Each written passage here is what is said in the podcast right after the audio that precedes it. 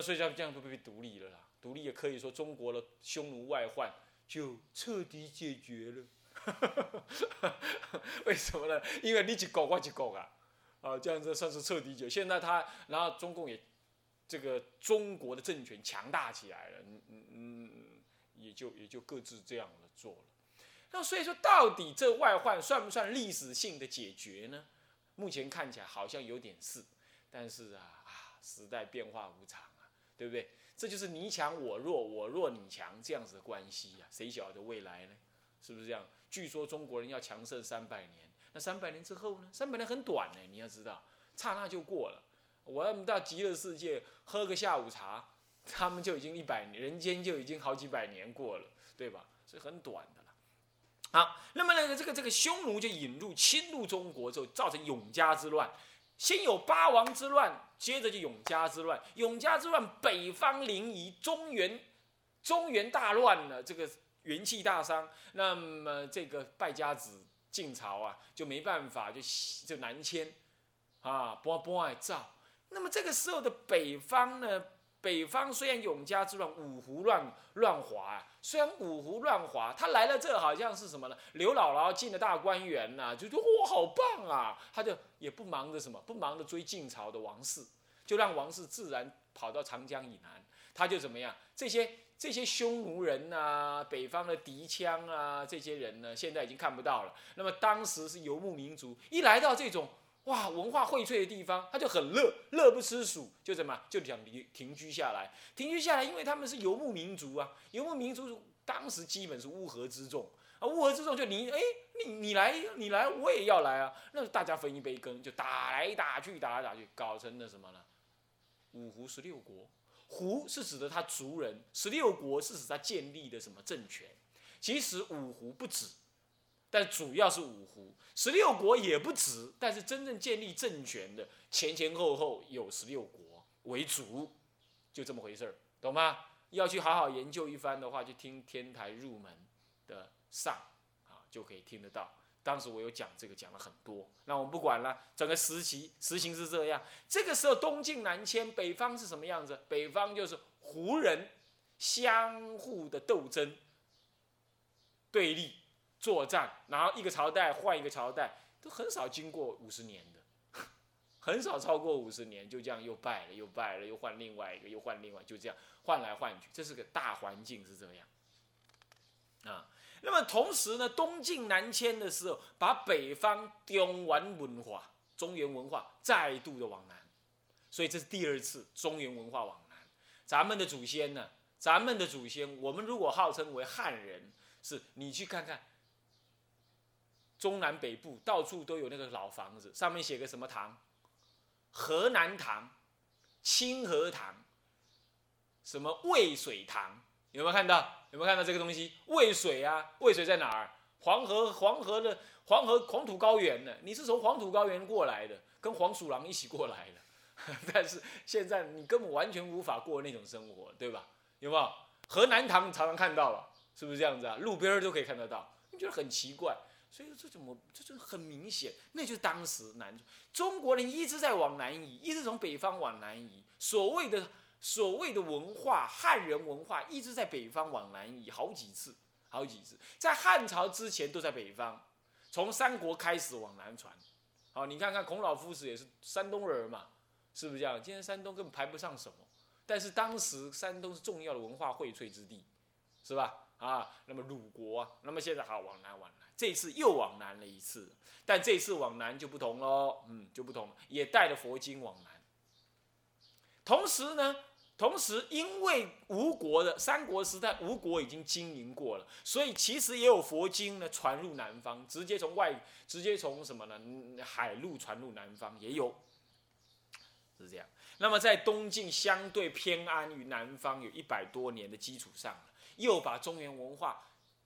结合南方的土著文化，发展成为又是一次新的什么中原文化？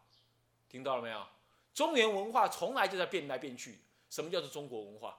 中国文化其实一直在变动当中。它有主轴，它确实有主轴，但是它也确实一直在吸纳外来的，像今天一样，懂吗？OK，好，那接下来东晋呢，我们昨天呃补充的部分呢，就稍微给大家提一下。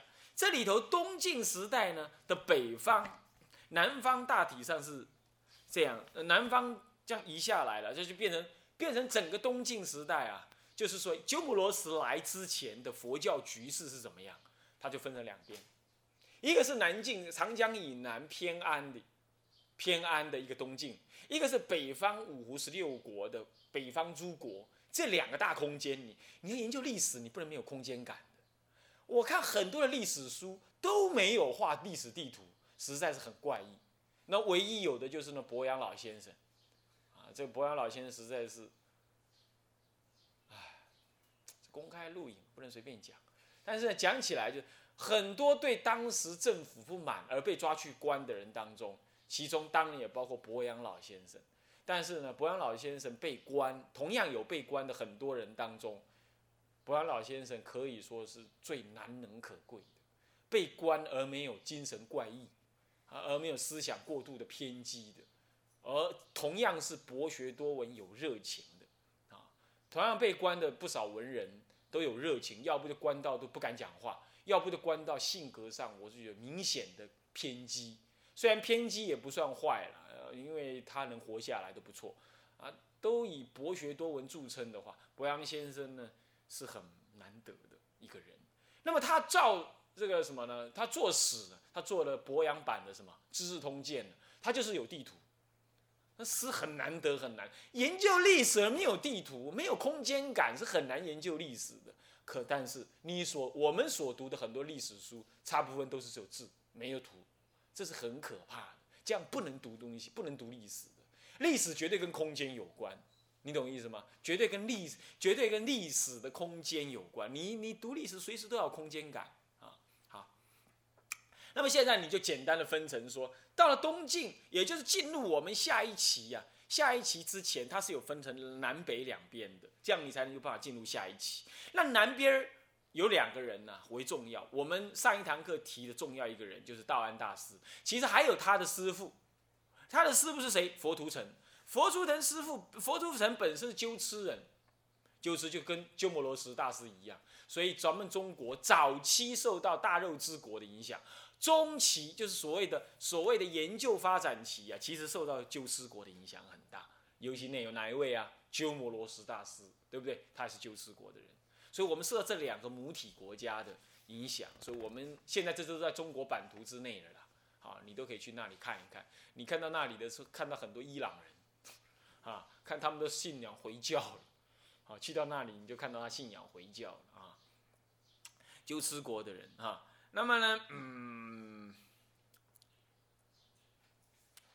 他是跟一位阿罗汉学的佛法，那么先学小乘说一切有部，那后来呢也会很多的咒术，但是他又学大乘经典，对于，呃，对于这个什么呢？般若经、方等经呢，又学了很多。你看，当时的鸠兹跟大肉之国啊，都是般若方等这两个系统，所以中国就传进这些系统。所以他以七十九岁高龄，经敦煌来到了洛阳，那么现神通力度了石勒、石虎他们，然后最后呢，并且让石虎接受有出家人，所以北方政府立案有出家人。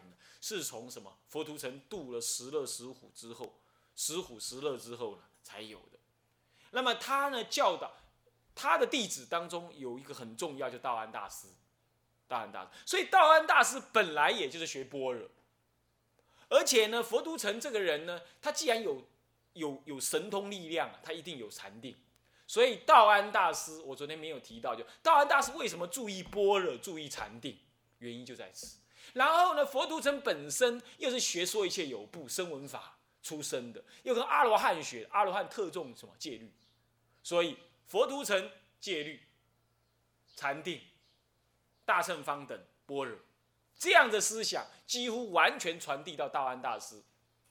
道安大师就是中国佛法孕育完成阶段的一位最重要终结的大师，所以我可以这么讲。中国佛教透过了佛图澄到道安大师之后，在在所谓的怀胎期当中，建立了最坚实的什么呢？戒律的尊重概念，还有所谓的嗯禅定，还有般若戒定慧三学，其实都已经圆满在怀胎期当中建立起来了。这点要知道了，这样这样知道，所以要对中国佛教真的要有信心呐，啊，要有信心啊，要有信心。好，那么呢，道安大师这个人呢，我们稍微提一下，做个结束。他事实上是河北人啊，现在的长呃，当时的长山福柳，河北蓟县的人啊，蓟县的人。那么他呢，呃，这个十二岁出家，三年当中呢，他师傅看他长得又丑又矮，不是很矮了，但是中等身材，啊，丑得很，就叫他这种狼刚硬薅。大家那个时候都在整个时代都在研究般若哦，啊，形容这种人，形容家爸一定无地位，啊，无地位创啥？叫伊做做禅的啊。所以大种田呐，并不是百丈开始，百丈立清规，说一日不做一日不食才开始种田。当时的佛教没有戒律入来，没有戒律传进来，还没有，哦，还没有真正传进来，十诵律才真正的传进。很很严苛的传进来，当时戒律不研究研究的不很深的哈。那么呢，嗯，那么呢，出家人就是就是耕田了，跟当时大家一样啊。后来三年当中呢，他道安大师呢，这小孩子嘛，我会看经呢，一直给他看呢，看一遍一个晚上就把看通，而且背下来。第二怪了，再给他一本大一本的，哎呀。他说：“我觉得奇怪，再试他一本大大的，就这如果他一下子就看完了，而且还背下来。他师傅真的不相信，找他来问了，一问他呀，他说：他师傅说嗨呀，我完了，我差一点误了人家大事。你看，还有这种好师傅，你看看，要要现在有些人做师傅啊，还嫉妒徒弟。哎呦，这么厉害，我把他压下去。他他师傅可不这样，他还懊恼说：嗨呀，我还差一点误了好人，赶快把他送去学。”十五岁把他送出去，哇！这下子啊，他真的是鹏程万里呀。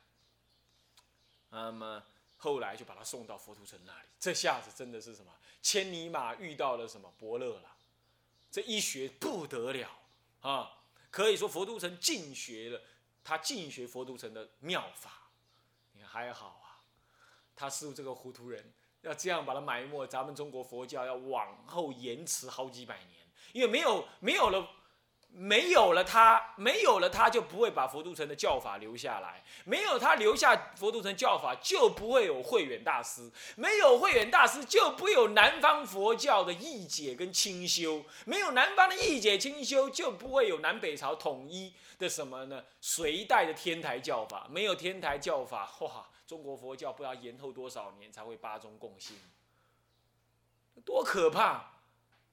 你少这个人，简直中国佛教不知道从哪开始哎！你这个人多厉害！所以说研究中国佛教，你中国佛教有个共同祖师，就道安大师。你要知道，你要知道他真是了不起。有了他，你他了不起到什么程度？你知道吗？鸠摩罗什大师十二岁就能够学通什么大，十五岁学通大小乘。他在西域的时候。他在那个鸠兹国的时候，每天焚香向东方拜道安大师。哎，他没见过道安大师。哎，他这样子，他是神童。哎，他这样子尊敬道安大师。扣扣，以这种神童，他能够倒过来度他师傅的人呢？能够以一个十五岁的、二十岁的年轻比丘受完具足戒，立刻就度他师傅，讲了一个月，把他师傅变倒。让他师傅变成一个什么小乘的大乘人，回小向大人。他当时在西域一带啊，要讲到鸠摩罗什，没有人不立正、肃然起敬的。以这种人还焚香向东方拜，东方有圣人。这样子，所以中国要是失去一个大安大师，我们都我们对南北朝佛教都太生疏，不知道我们的母体在哪里。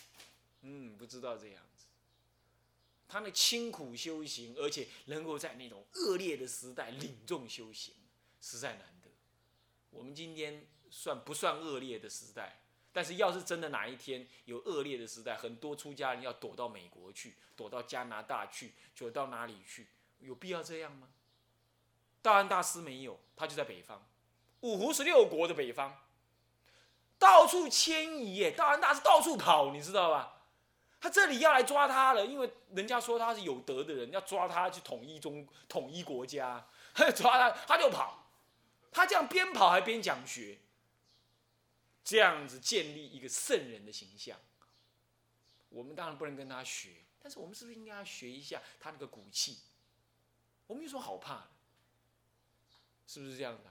有什么好怕？为什么现在就心浮浮的？好多人这样的心浮浮，你知道？你们当然也不会啊！你们在这里一没报纸，二没新闻，什么也不知道，当然很好。万一哪一天你知道，人家在怕，你不要怕，你要记得我的话。懂我意思吗？记得我，当时那时候我，你不妨打电话来问问我，我有没有准备要跑？啊，我应该不会啊，不是要跟大安大师学，而是说应该懂这些道理啊，因因果果嘛，非空中非好中托之而不受，对不对？是不是这样子啊？什么叫留着青山在，不怕没柴烧？那个青山在心中啊，你要说佛法的青山在心中，你真的要去国外，那就随缘就好了，不用张罗，你懂吗？真的，你因缘该去国外，我告诉你，飞机票自然会在你桌上，你就会去，不然你就不要去，啊，就是这样子啊。好，那么道安大师呢，就很多的故事呢，我们就是不没有时间提了啦，这没有时间提，因为我们时间有限，这是概说而已。总而言之，你知道他是这样子家学渊源，他主要的影响有几个：第一，树立在苦难当中艰苦修行。弘扬佛法的这种典范。第二个，培育生财，弘扬各地，啊，那么第三个就研究般若，重视戒律，实修禅观，而且什么贡献在翻译经典，并且考定经典的历史真伪，整理经典的目录，这都是他的，这都是他的功绩。你看看，他实际有做这种事，他不是躲在深山里修行，做一个老禅师，有神通这样而已哦。真正对佛教有协助的，不是做这种事的。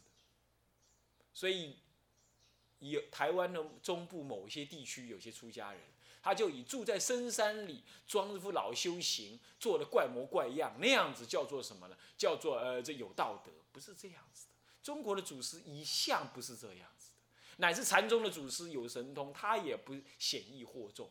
他还是实际做那些对佛教有帮助的事。你看，他研究般若，重视戒律，推行身教育，实修禅观。他还有翻译经典，推动翻译经典，还注解经典，还考定经典的真伪，还整理了当时四百年来佛教传入说所有经典的目录，他都还整理。你看他做这么多事哎，而且他还边逃难，你看看，哇塞，有够厉害，实在有够厉害。这样子的人，所以要艰苦卓绝啊！各位，把身体养好，把书读好。平常现在有空多拜点佛，以后没时间让你拜佛了，啊！但是呢，现在也不能只是拜佛，以拜佛为主，心量要大，要知道事情那么多要你做，不要以少为主，只是懂得这样憨憨过日子。但以后事情遇到了，你是比丘哎。你不能承担比丘事，什么事情啊？交给女众做，交给女众做，这样子，这样子就就就就佛法不兴盛啊。好，就是这就是他的什么了啊？还有他开创了中国佛教译著经典的先河啊。最后，最后他还有一个重点，就是说。我我说过了，因为中国佛教当时没有自己的思想，鸠摩罗什大师还没进来，所以说怎么办呢？他只能够中国佛教要研究般若经，只能用格义的方法。格义就是拿拿拿什么？拿道家的来来理解佛法。这个事情在道安大师时代已经很严重了，到了东晋还更严重。呃，不，到了对吧？他就是东晋嘛，乱说。东晋一下就很，西晋就很严重了，到了东晋可以说是更严重。而道安大师正是东晋的人，对不对？但是他已经有智慧，发现这样不对。他从蛛丝马迹，他从翻译的，他从西方胡僧所翻译的文句当中，他开始感受到说，其实佛教的思想跟道家不一样，不能再隔义，隔义会错，会有问题。他开始研究，发现空性的道理，怎么可能会有一个真我在那呢？有一个玄学的一个神秘的虚无呢？虚无也不对，但是呢，到底要是什么呢？他。开始知道格义佛教的问题这出现了。可是很遗憾的就是，他终虽然是出世间的圣人呢，他终究还是要缘起性的了。鸠摩罗什不入中国，他还是没办法改革这个问题。所以他只是提出对格义佛教的改革意见，但是没有成功。提他他提倡以佛法来研究佛法，他提倡以佛法来研究教理，呃，以佛法的自己的语言。概念来研究佛法，但是没有没有办法成功，啊，没有办法成功。但是他曾经讲过，先就格义啊，多伪于理。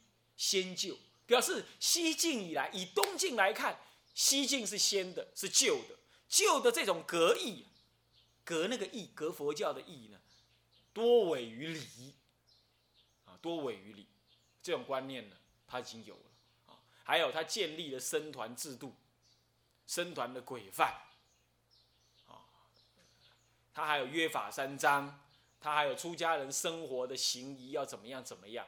因为当时戒律没有传进来，大家不知道怎么过日子，他就整理了一些什么少分的戒律的思想，跟可能他用什么方法去整理，他建立了一套戒律还没来之前，而中国人必须过中国人的出家生活，他要怎么过？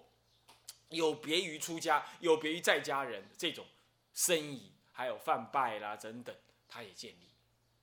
其实，在三国时代就已经有犯拜，但犯拜怎么运用？到了道安大师也把它自治化了。你看道安大师好厉害，他简直是时代的先锋者。最后当然呢，替鸠摩罗什稍后过了几年之后，他往生之后啊，过了几年，鸠摩罗什出世，来到中国，他就建立了什么？很好的基础，这是道安大师可以说怀胎十月的工作，他做了最后的完成。各位想了解吗？第一期呢，应该补充到这样子，才算是真正的完成。好，要知道吧？真正的完成者是谁？第一期真正完成者是谁？